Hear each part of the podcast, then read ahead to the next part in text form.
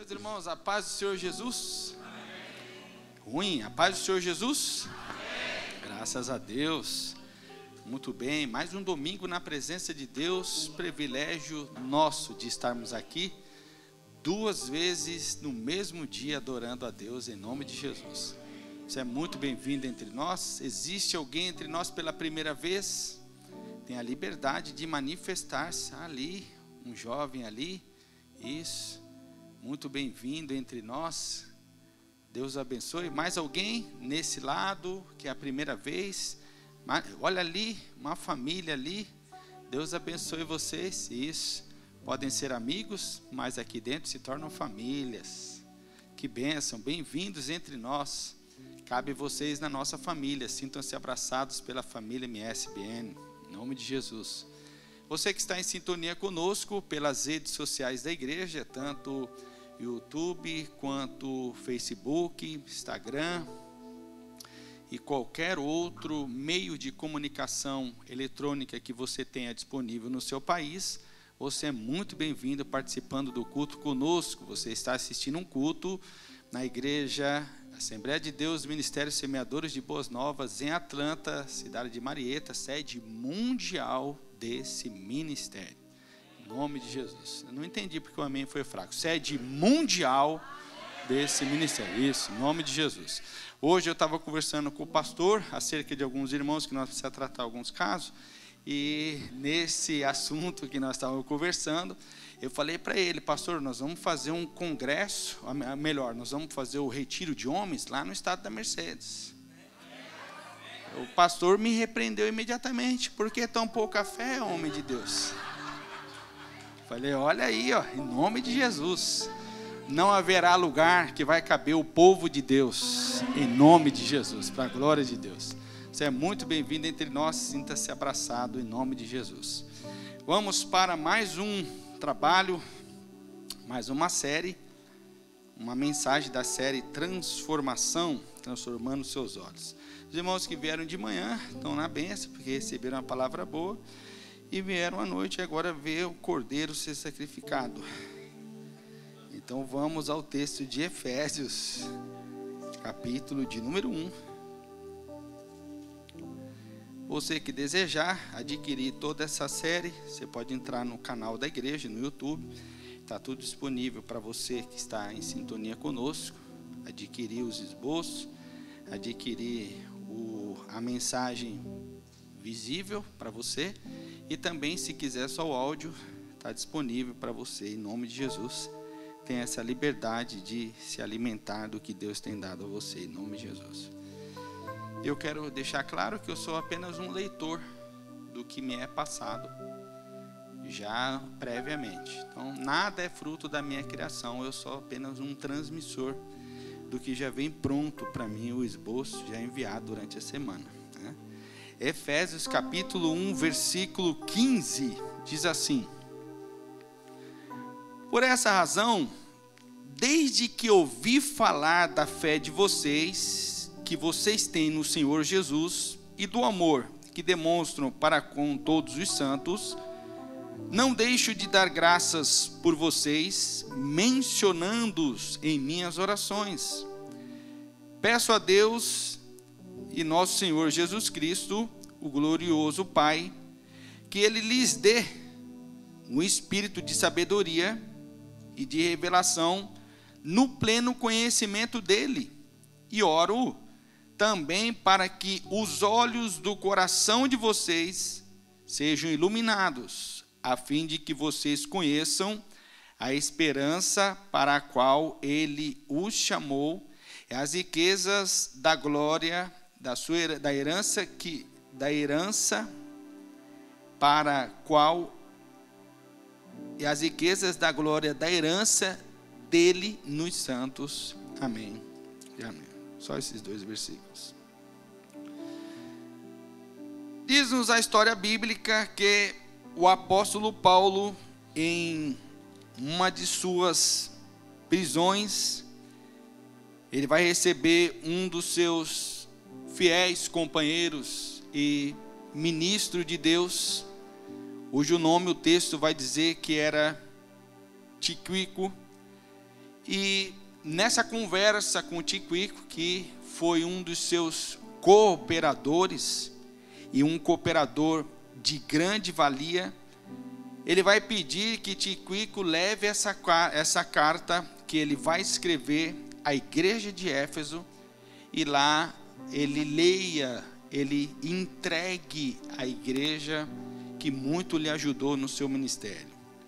Mas a igreja vinha passando por algumas mudanças, por algumas dificuldades que não eram tão pequenas, eram algumas dificuldades que vale a pena nós ressaltarmos. A cidade de Éfeso é uma cidade portuária. Então, como sendo cidade portuária, atraía muitos visitantes de inúmeras regiões. E como Éfeso não era uma cidade tão grande e estava cercada por Mileto, que é uma cidade que competia no comércio com Éfeso, Éfeso se tornou uma cidade muito conhecida, porque apesar dos benefícios que lhe oferecia pela rota que unia o campo até a cidade, e era uma rota que favorecia muito aos camponeses que trabalhavam da lavoura, que viviam da lavoura, que comercializavam daquilo que plantavam e colhiam, e que tinha sua oportunidade de oferecer ao mundo aquilo que era produzido em Éfeso.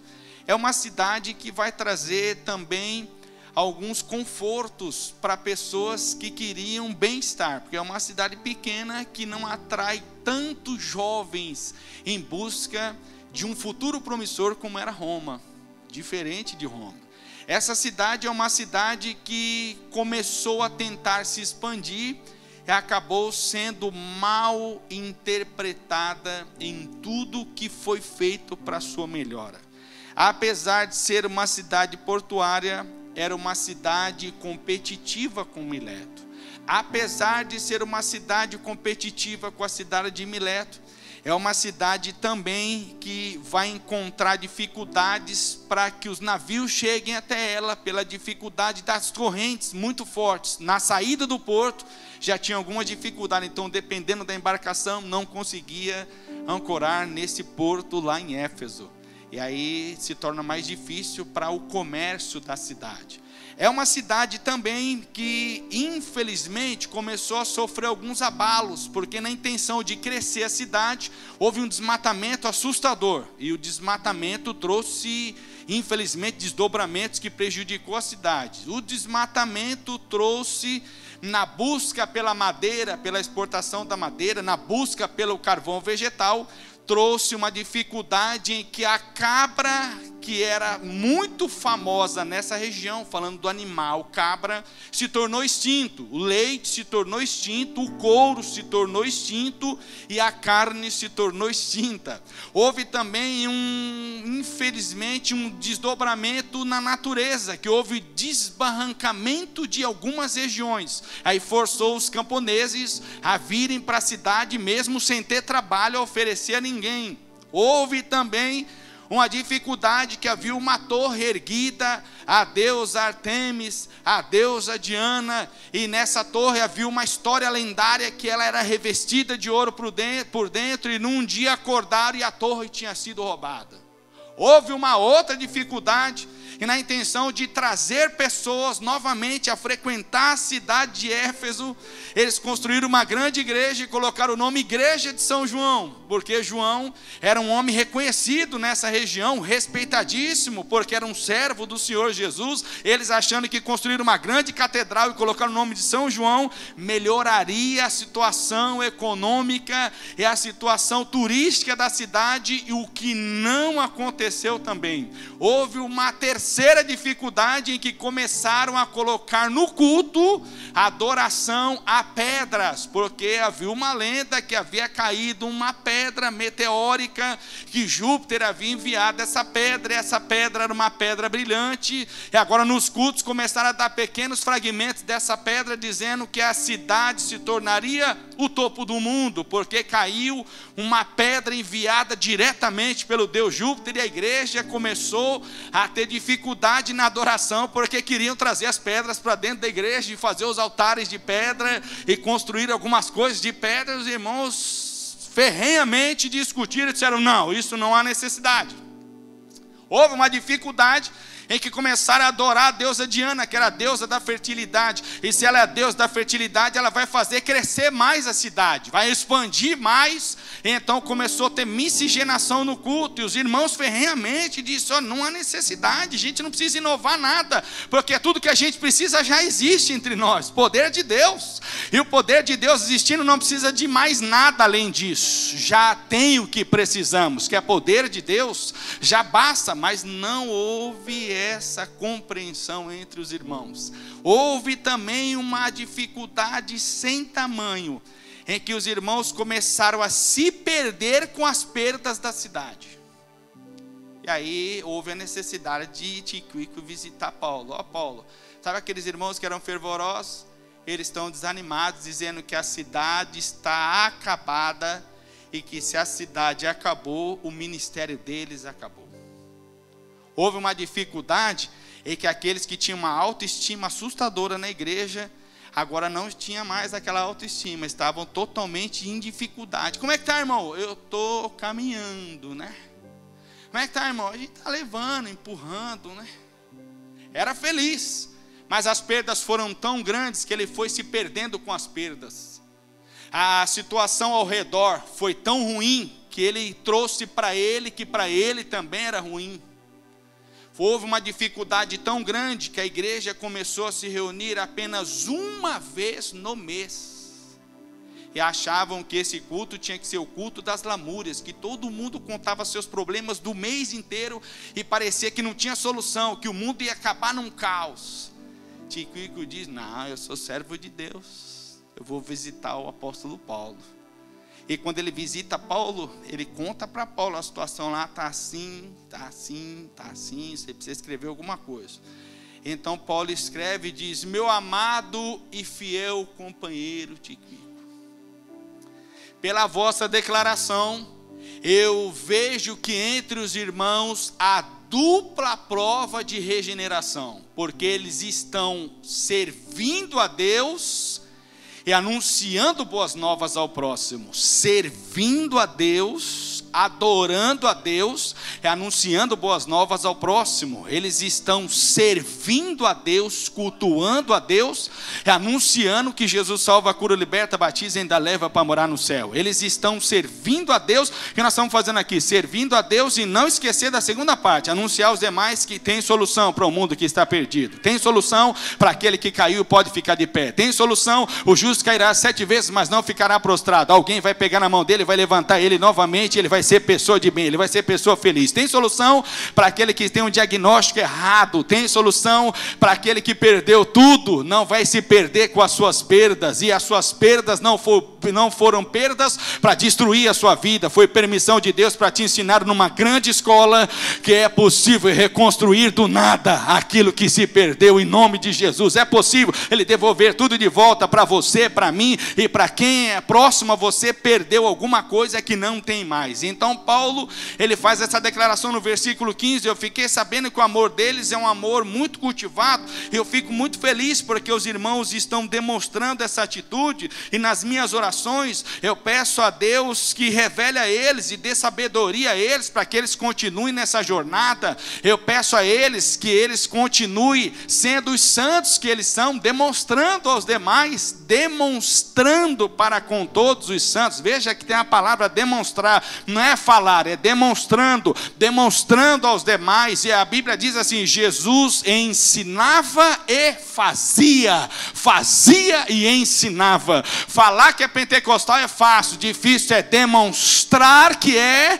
e ser de verdade. Falar que você é crente é fácil, difícil é você demonstrar que é e ser de verdade. O que nós estamos fazendo aqui, demonstrando e sendo, em nome de Jesus, para a glória de Deus. O apóstolo Paulo, ele vai dizer: Olha, eu quero que você chegue lá e diga para eles o versículo de número 18 e reforça bem para eles que, primeiro, eu espero deles algo além do que eles eles estão fazendo? Porque o que eles estão fazendo é algo que toda a comunidade está vendo. O que eles estão fazendo é algo que a cidade está vendo. Pela cidade, a igreja era para ter fechado. Pela cidade, era para ter acabado com os cultos. Pela cidade, pelos governantes, que a história é longuíssima, não dá para contar de uma vez. Pela, pelo histórico dessa cidade de perdas, de desilusões, de frustrações, de investimento, era para a igreja nem existir mais. Mas os irmãos se negaram a ficar em casa e se reuniram mesmo assim. Alguém disse: não é bom a gente se reunir porque tudo está dando errado na cidade, mas quem rege a cidade não é o mundo que traz para dentro da igreja o que vai acontecer na igreja, é a igreja que leva para o mundo a rota que o mundo deve seguir. Quem vai influenciar a cidade é a igreja, não a igreja, não é a cidade influenciar a igreja, vai ser o contrário. Nós vamos continuar se reunindo e nós já mandamos um representante falar com Paulo. Paulo vai ter um conselho para nós. Vamos deixar ele chegar com uma orientação e a gente até essa orientação chegar, a gente vai seguindo aqui glorificando a Deus. Mas e as perdas da cidade? A cidade vai se perder, mas a nossa garantia é que não vamos viver nessa cidade que está desbarrancando. A nossa cidade ninguém entra, ninguém rouba, o ladrão e a traça não consome. A nossa cidade é o céu. O nosso destino é o céu. Como vai ser da nossa vida e do nosso comércio? Nós estamos aqui temporariamente. Se Deus cuida dos pássaros, se Deus cuida das, das raposas, não vai cuidar de mim, não vai cuidar de você, irmã. Levanta a cabeça, levanta a cabeça nessa noite. Se Deus cuida de tudo, vai esquecer você. Deus escreveu seu nome na palma da mão dele e disse: A mulher que carrega nove meses no ventre, a criança pode ganhar, dar a luz e jogar num saco de lixo dentro de um entulho, jogar numa caçamba, jogar num bueiro. Ela pode doar, ela pode até matar, mas eu jamais. Eu escrevi o seu nome na palma da minha mão para jamais esquecer de você. Você tem dono, há um Deus por você. A guerra não está vencida, irmão. É só o começo da batalha. O final dela, nós vamos terminar com cicatrizes, mas dizendo valeu a pena guerrear, porque a vitória é nossa. O apóstolo Paulo vai dizer aos irmãos assim: que a esperança do seu chamamento seja vista por vós, vocês consigam enxergar em vocês para o que vocês foram chamados, que vocês vejam vocês mesmo, porque vocês foram chamados para servir a Deus, que vocês enxerguem vocês. O mundo já está vendo. Quem não está vendo em você, você mesmo. O mundo já percebeu mas vocês precisam ver em vocês, porque alguns irmãos diziam: não tenho talento para nada, o que eu sabia fazer acabou, aquilo que eu tinha condições de fazer, eu não consigo fazer mais, porque a cidade está totalmente num caos. O apóstolo Paulo diz: enxergue em você a história ou a finalidade para o que você foi chamado. Eu tenho muita certeza da minha chamada, eu enxerguei em mim a minha chamada. Não sou o melhor pregador, não falo corretamente meu português não é correto, meu inglês é zero. Eu migrei mesmo sem saber qual seria o meu destino final. Eu não sei aonde eu vou terminar minha caminhada, mas uma coisa eu sei: não é como eu comecei, não é como eu estou percorrendo, mas é como eu vou terminar. Eu sei que Deus tem uma obra comigo. Eu fui chamado para ser pregador da palavra. Por hora eu estou trabalhando de mecânico diesel, mas essa não é a minha profissão e esse não é o meu chamado. O meu chamado é maior.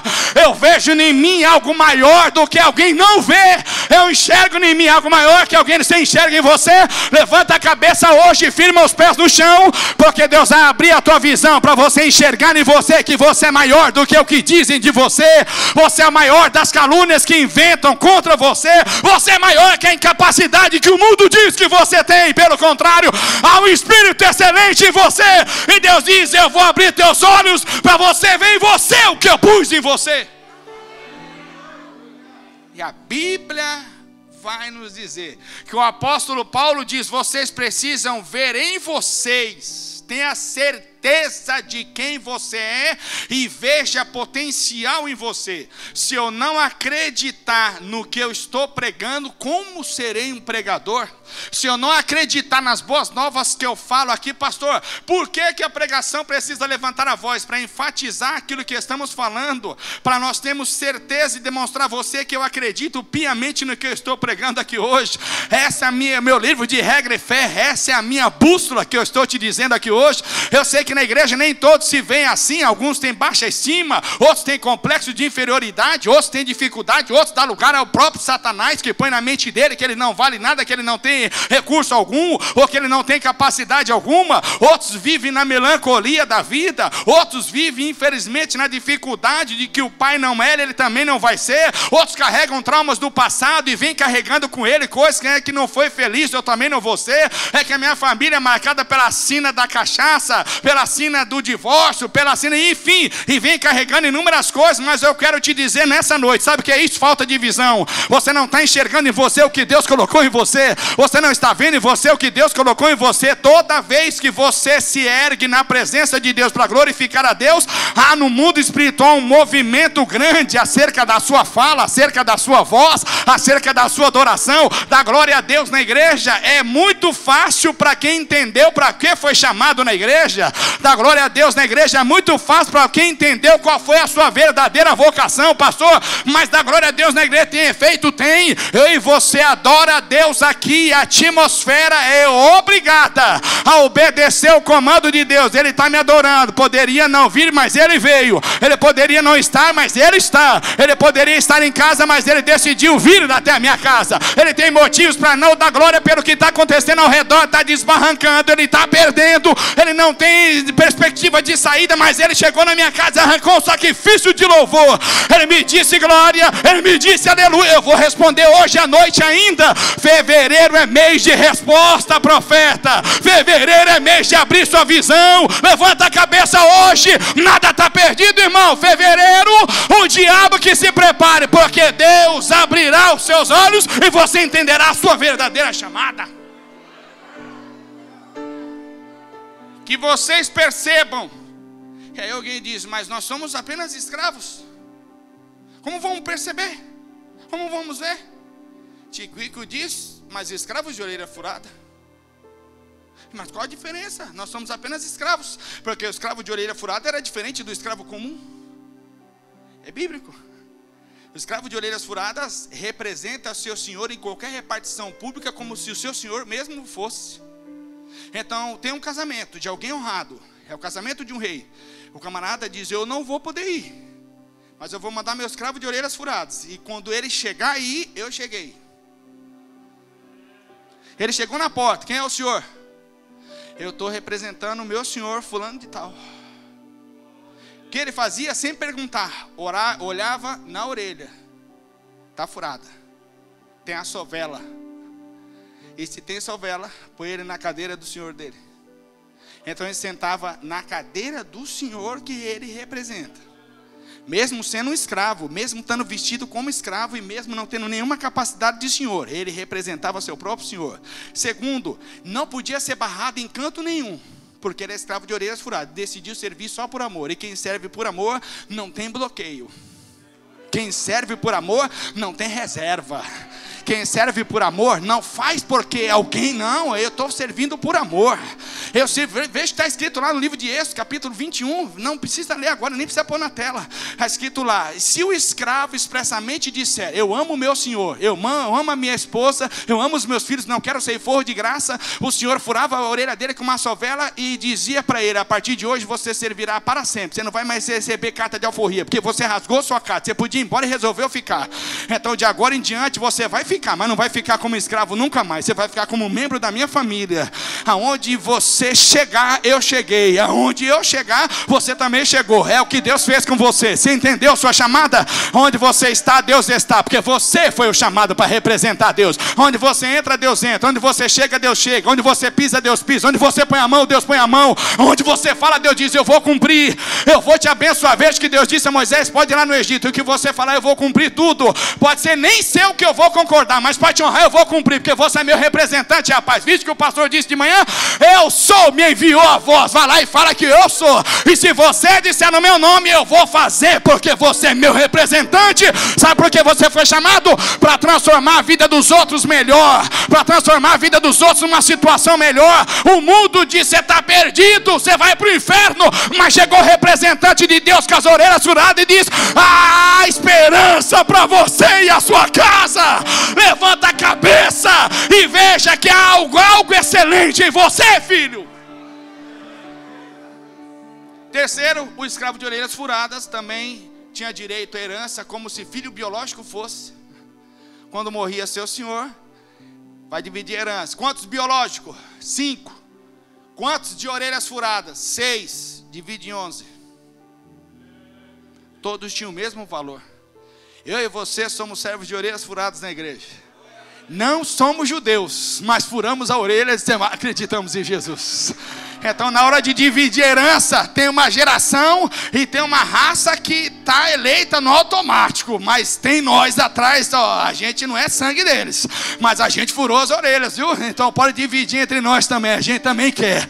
É direito nosso, em nome de Jesus, para o que você foi chamado. Não deixe ninguém transformar a sua vida, não deixe ninguém mudar a sua história. Se eu fosse acreditar no que disseram de mim, jamais eu estaria no altar. Você não tem chamada, você não tem padrinho, seu pai não é crente, sua mãe é apenas uma costureira, você não vai chegar em lugar nenhum, você não sabe pregar, você não tem curso teológico, em nenhum lugar eles vão aceitar você. Isso não tem problema não. Se eu conseguir falar de Jesus um minuto, eu estou no lucro, porque eu não tinha direito a nada. Deus me deu oportunidade. Se eu fosse acreditar no que viam em mim, eles viam só defeito em mim. Mas um dia Deus usou alguém e disse: Eu chamei você, eu dei para você e eu pus em você algo excelente, eu pus em você ferramenta extraordinária. Um dia, quando eu era muito jovem ainda, jovem não, era só uma criança, tinha dois anos de idade, uma irmã, minha mãe nova convertida, uma irmã da igreja Deus Amor, orava com a minha irmã e disse: Irmã, Deus deu um dom para o seu filho, mas meu filho é só uma criança, mas Deus deu um dom para o seu filho, irmã. É que agora é tudo muito difícil, a senhora entender, mas a senhora guarda isso, Deus deu um dom para esse menino, mas esse menino tem dois anos, irmã.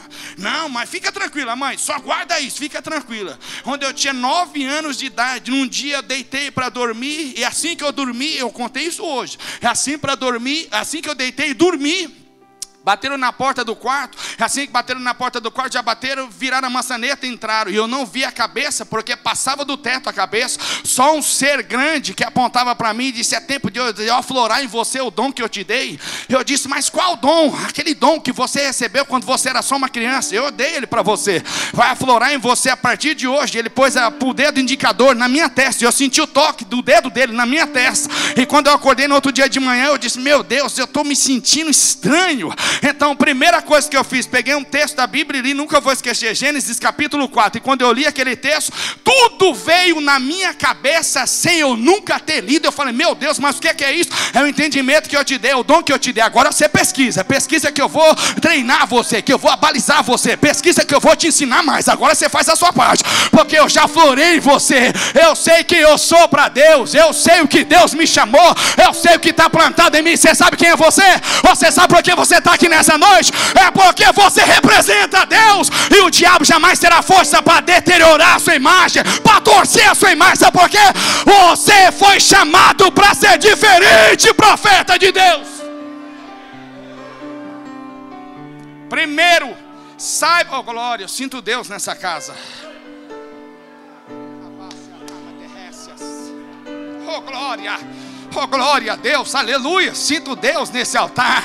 Eu sinto Deus nessa noite, aleluia. Deus está nesse ambiente. Ele diz para você: levanta a cabeça. Pode falar o que quiser falar, levanta a cabeça. Eu é que sei os pensamentos que tenho sobre vós. Não deixe o diabo te destruir, não, irmã. Ele vai abrir teus olhos hoje para você se enxergar. Pastor, eu estou perdendo até meus filhos porque eu não sou uma boa mãe. E o diabo quer que você pense que não é uma boa mãe, mas você é boa mãe. Porque se você não fosse boa mãe, seu filho já tinha morrido. Mas como você é boa mãe, ele está de pé, segurado, sustentado nas cordas da sua oração, mãe. Levanta a cabeça, Sabe por que seu ministério não afundou? Porque você sabe quem é você. Às vezes você tenta fugir do que Deus te deu, mas não há como fugir. O que nós iniciamos na igreja, não há como voltar atrás mais, irmãos. Apertamos o botão do start no avivamento. E se aqueles que não quiserem avivamento não forem embora, provarão do avivamento conosco que queremos. Sabe por quê?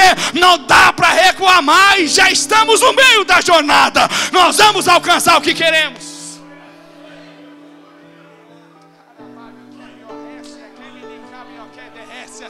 Oh glória, aleluia, só oh, glória. Eu sei, eu sei que você foi chamado para ser diferente. Não guarda teu glória, não guarda teu aleluia. Não se sinta retraído, não se sinta recolhido, pastor. É que o pessoal fica olhando para mim, é por isso que eles olham, porque agora eles sabem quem é você. Você deixou de ser um 007 na igreja, você deixou de ser disfarçado, você deixou de ser agente secreto, agora já sabe. Nossa, eu não sabia que esse não sabia, mas agora sabe.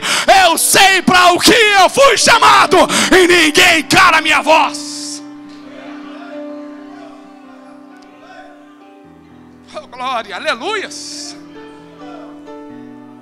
Segundo, primeiro, que você veja em você para o que você foi chamado.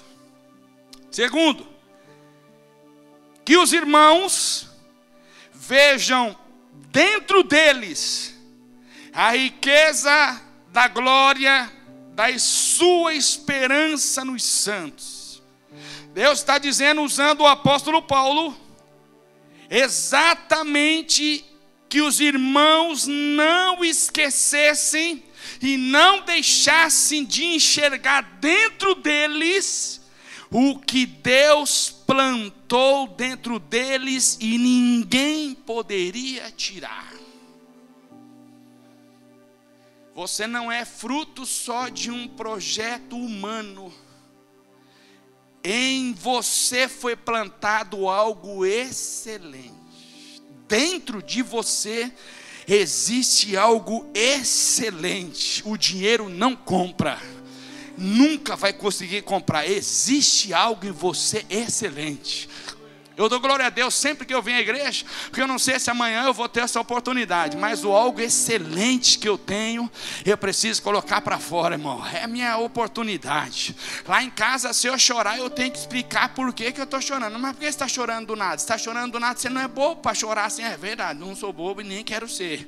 Mas na igreja você não precisa dar explicação nenhuma. Você entra chorando e o irmão fala, olha, já está quebrantado, olha que benção, né? Na igreja você não precisa falar nada, na igreja você tem liberdade. Você fica de pé e não precisa pedir licença. Dá licença, ficar de pé, olhando para trás, dá licença. Não, você pode ficar de pé a hora que você quiser. Levantar as mãos para cima.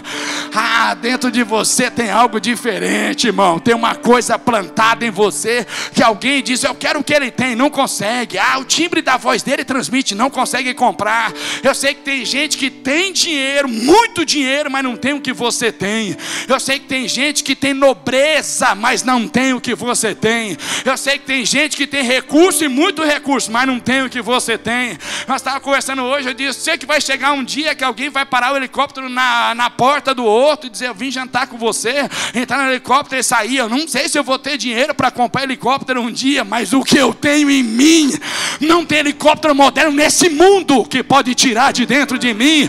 Eu não paguei nada para ter, quem pagou foi meu Senhor na cruz do Calvário. Eu não merecia nada do que eu tenho, quem me deu foi Ele de graça. E sabe o que Ele me disse? Você souber usar, eu te dou mais. Se você não tiver vergonha de usar, eu te dou mais. É por isso que eu uso, porque eu quero mais. Eu quero mais poder, eu quero mais graça, eu quero mais autoridade, eu quero mais unção.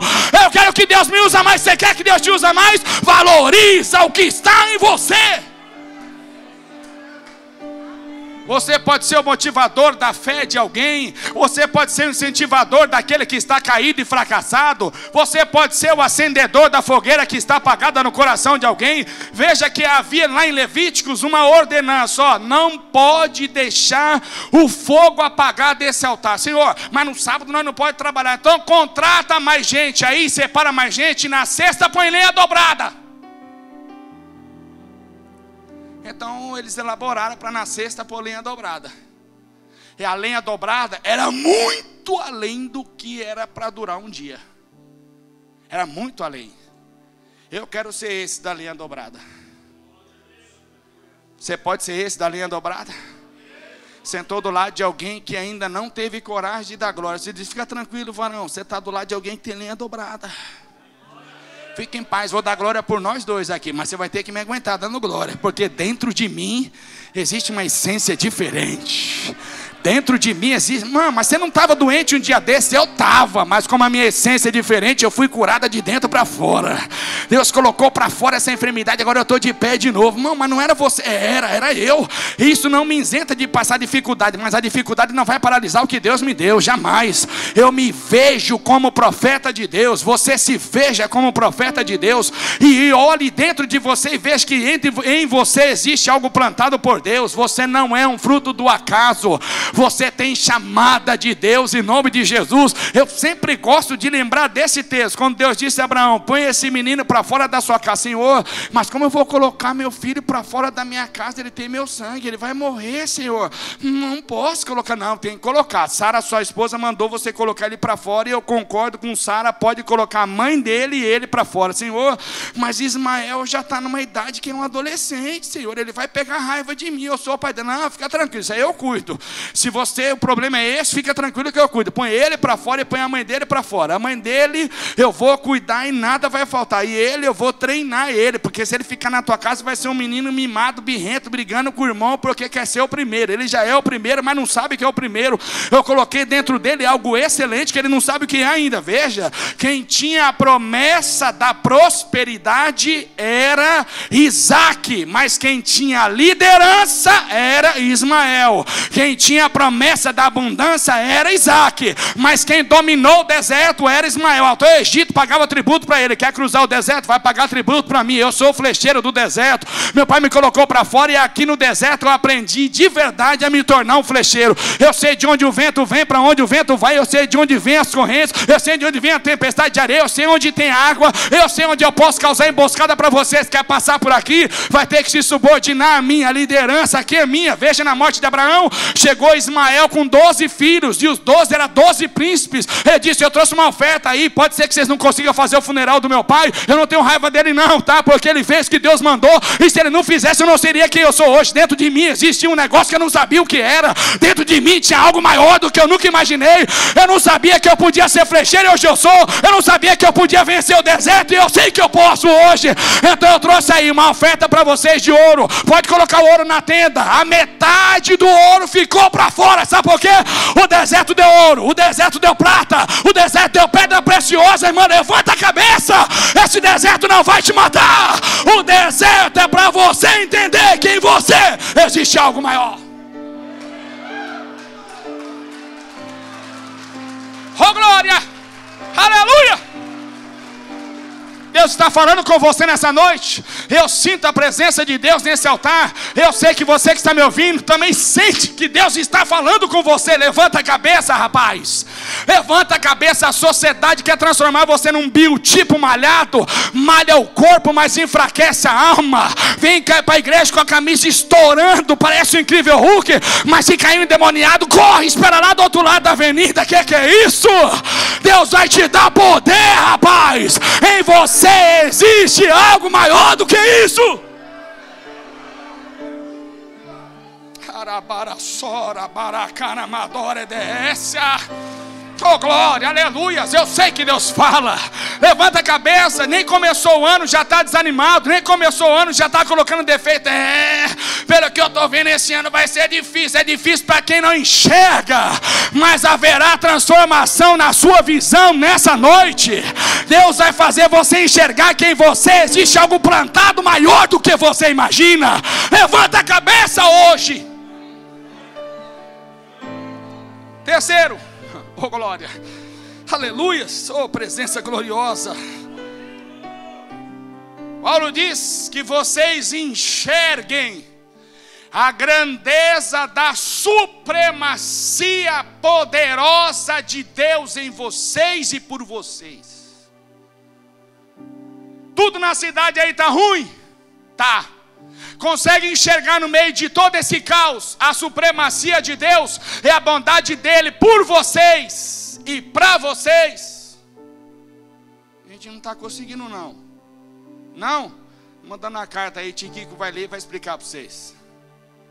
Então Tico chega em Éfeso e diz: Ó, em tudo que está acontecendo, é supremacia de Deus. Essa cidade aqui estava muito cheia de si. E os irmãos aqui estavam muito rei na barriga. E aí Deus permitiu isso para você entender que a supremacia é divina. Você não manda em nada, irmão. Você não comanda nada. Você não tem força para nada. Se Deus não te der. Mas se Deus te der, você não será paralisado por nada. Nada vai te vencer, irmã. Sua lágrima é poderosa. Para alguém caiu no chão. O salmista disse: Tu guardasse minha lágrima no teu odre. Para que em tempo oportuno tu me transformasse a minha lágrima em sacrifício de louvor e júbilo, me respondendo. É resposta para a sua oração, é resposta para a sua lágrima. Levanta a cabeça. Você diz, pastor, eu estou lutando sozinho. Não está, não. Você está acompanhada. Você não viu ainda. Sabe o que o apóstolo Paulo diz? Eu quero que vocês não só vejam, mas prove. Prove e veja. Veja e prove. Sente aí. Vocês precisam sentir. Depois que sentir, vocês vão ver como Deus é supremo em tudo que Ele faz. Você precisa provar. Prova de verdade. Veja que o Felipe, ele é transladado pelo anjo. O eunuco, que veio representante da rainha de Candace, rainha dos etíopes. Ele disse: Eu sou representante dos tesouros da rainha. Eu vim em Jerusalém porque eu queria sacrificar. Ah, você queria sacrificar, mas que tipo de sacrifício? Não, sacrifício de adoração. Eu queria só adorar a Deus. E o Felipe olhou e disse: Mas você está lendo o quê? Eu estou lendo uma escritura aqui, mas eu não consigo entender. Que está falando que ele foi entregue como cordeiro mudo, ovelha muda levada ao matadouro. Nossa, é um negócio difícil de entender. Você não conseguiu entender? Não, não consegui, porque não tem ninguém que fala para mim. Você estava onde? Eu estava em Jerusalém. Não passou nenhum sacerdote por você? Passou. Mas não me deu chance. Não passou nenhum irmão da igreja por você? Passou. Mas ninguém falou comigo, porque eu sou negro, eu sou etíope. Não tive oportunidade. Você ficou em Jerusalém sete dias? Fiquei. Não teve um irmão que te evangelizou? Nenhum. Felipe disse: então você caiu no lugar certo. Vou falar para você de Jesus. Vou te apresentar Jesus. Posso subir na sua carruagem? Pode. Você me dá uma carona? Dou. Você veio como? Ah, um transporte meio rápido. Você me dá uma carona? Dou. No meio do caminho foi falando, falando. Ele foi entendendo, foi falando. Ele foi entendendo, apesar de os dialetos serem totalmente opostos, mas ele foi entendendo. Ele foi entendendo, porque a supremacia é divina. Ele foi entendendo. E quando chegou no meio do caminho, ele parou a carruagem e disse: Eu queria experimentar esse negócio. Ah, você quer experimentar? Queria. Eu queria. Oi, Ali, você não pode me batizar agora? Claro que eu posso. Você vai experimentar e você vai ver. Eu vou te dar essa chance agora. Você vai experimentar e ver. Vamos descer que eu vou te batizar agora. Meu irmão, eu fico pensando todo dia dentro de mim mesmo. Que tem textos que eu penso dentro de mim. Porque se eu for falar o que eu penso, os irmãos vão se escandalizar comigo. Só o pastor Saulo que não se escandaliza. Os demais falam, nossa, é loucura, pastor. É verdade, desculpa aí, irmão. Deus abençoe, desculpa aí. Eu fico pensando todo dia, pastor, como foi no texto de Atos dos irmãos reunidos lá no cenáculo. Eu fico pensando os irmãos decidindo entre eles, ó, já estamos aqui 45 dias. O que você acha? Ah, não sei. É porque a gente está orando, né? Lá no, no andar de baixo, no, no térreo, entra e sai gente. Nós estamos aqui em cima. É, Matias veio e o Espírito Santo indicou que seria ele, mas não teve resultado nenhum, não usou mais ele, não falou nada, não fez milagre nenhum, a gente está meio preocupado. E aí, vamos embora? Não, sem provar? Não, eu estou esperando, eu quero provar. Eu não sei quantos dias vai demorar, mas eu vou provar. Eu vou ver e vou provar. Sem eu ver e provar, eu não vou sair daqui não. Nós estamos aqui, nós estávamos em 11, agora nós estamos em 12, nós vamos, eu vou ficar. Se você quiser ir, pode ir, eu vou ficar. João disse, eu fico. Tiago disse, vou ficar porque ele é meu irmão mais velho, eu tenho que obedecer ele. Eu não posso chegar em casa sozinho sem ele, eu tenho que ficar. Mesmo sem querer, eu tenho que ficar. Pedro disse, eu vou ficar também, não tem problema, eu fico. Então todos ficaram. Imagine, irmão, 50 dias esperando o avivamento. Irmão, nós começamos no ano passado buscar o avivamento, nós já estamos em fevereiro e tem gente que diz, ah, isso é muito difícil, ah, dá licença, eu não quero mais não, eu quero, eu continuo, eu quero provar, eu quero ver, eu quero ver, eu quero provar, eu vou ficar, ah, eu vou ficar. Os discípulos dizem, eu não sei por onde ele vai vir, mas meus olhos estão bem abertos. Se entrar por aquela janela, eu vou saber que é ele. Se entrar por aquela porta, eu vou saber que é ele. Quem já foi lá viu. Se subir as escadas de baixo para cima aqui, eu vou saber que é ele. Se bater na porta de entrada lá embaixo, eu vou saber que é ele. Eu quero ver, eu quero ver, quero provar. Eu vou sair daqui só quando eu ver e provar. Se eu não ver não provar, eu não saio. Pode demorar quantos dias for, mas a Bíblia diz: e cumprindo os dias de Pentecostes, estavam todos reunidos no mesmo lugar. Meu irmão, todos reunidos no mesmo lugar. Eu fico pensando, a igreja poderia estar super cheia hoje, mas como está só nós, e não é pouca gente, só nós, não é pouca gente. Eu sei que aqui está quase o tanto que tinha lá. Como está só nós, imagine se ele vier hoje à noite. Você imagine se ele entrar por aquela porta. Eu fico imaginando como que, que o pastor faria se ele entrasse por aquela porta sem ter o código da porta do lado de fora. Ele passa pela porta e diz: Eu cheguei. Vocês não estão me buscando? Vocês não estão orando todo dia? Vocês não estão jejuando? Vocês não estão fazendo campanha de segunda-feira chamando eu? Hoje eu vim visitar vocês. É hoje o dia. Vocês não estão querendo abrir os olhos e ver? Hoje eu vou me mostrar para vocês. Hoje eu vou me revelar para vocês. Hoje eu vou fazer vocês provar o quanto eu sou grande. Meu irmão, eu fico pensando nesse dia. Homem velho que nunca levantou vai ficar de pé. Cabra que nunca chorou vai chorar igual criança. Eu fico imaginando, irmão que nunca deu glória. Ele vai levantar no estalado de glória e ninguém vai resistir mais. Sabe por quê? A casa será tomada. Se vai ser vento, eu não sei. Se vai ser água, eu não sei. Se vai ser fogo, eu não sei. Mas eu quero ver e provar, provar e ver, porque ele vai chegar. Imagine como vai ser esse dia. Mas eu vou te dar uma chance hoje. Tem coragem de pedir para Deus abrir teus olhos para você enxergar hoje.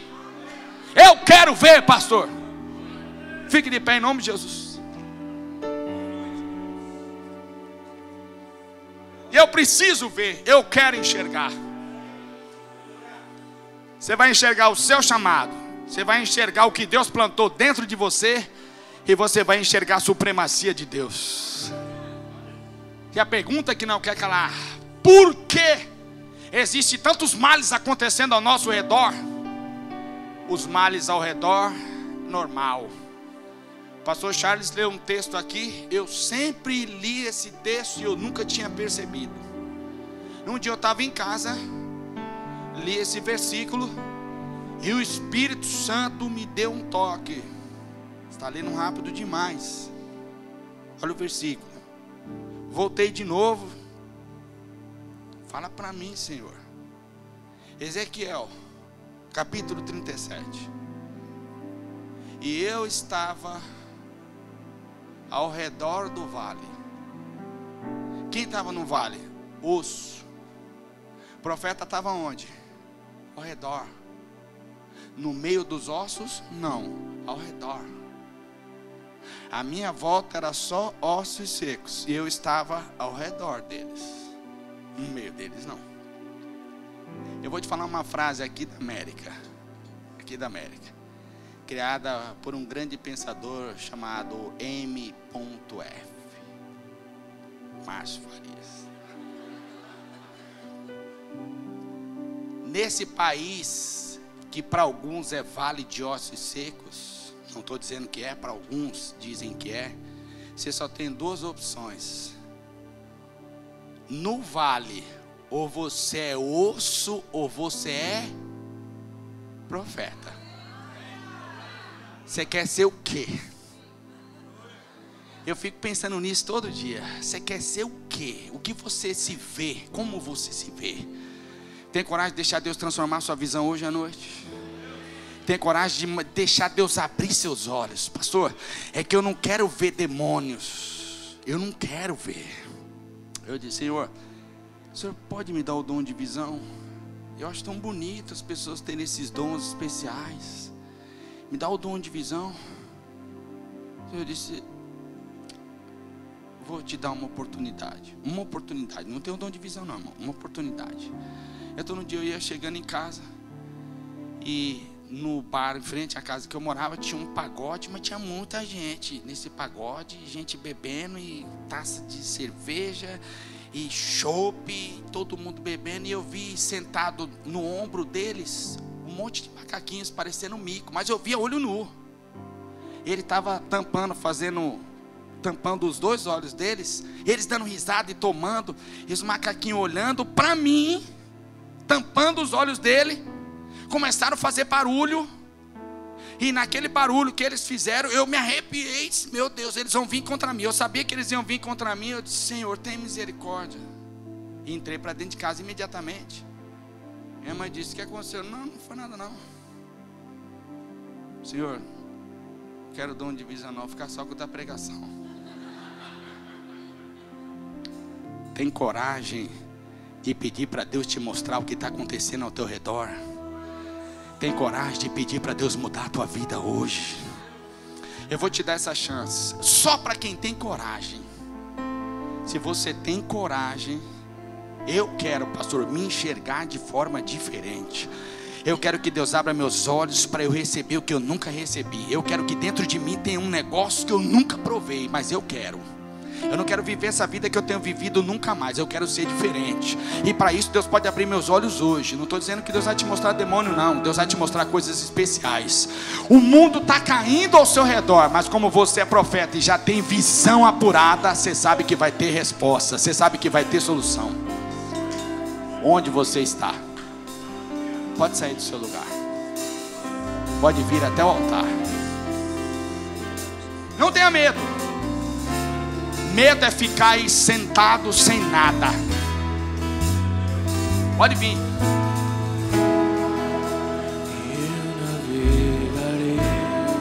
Pode vir.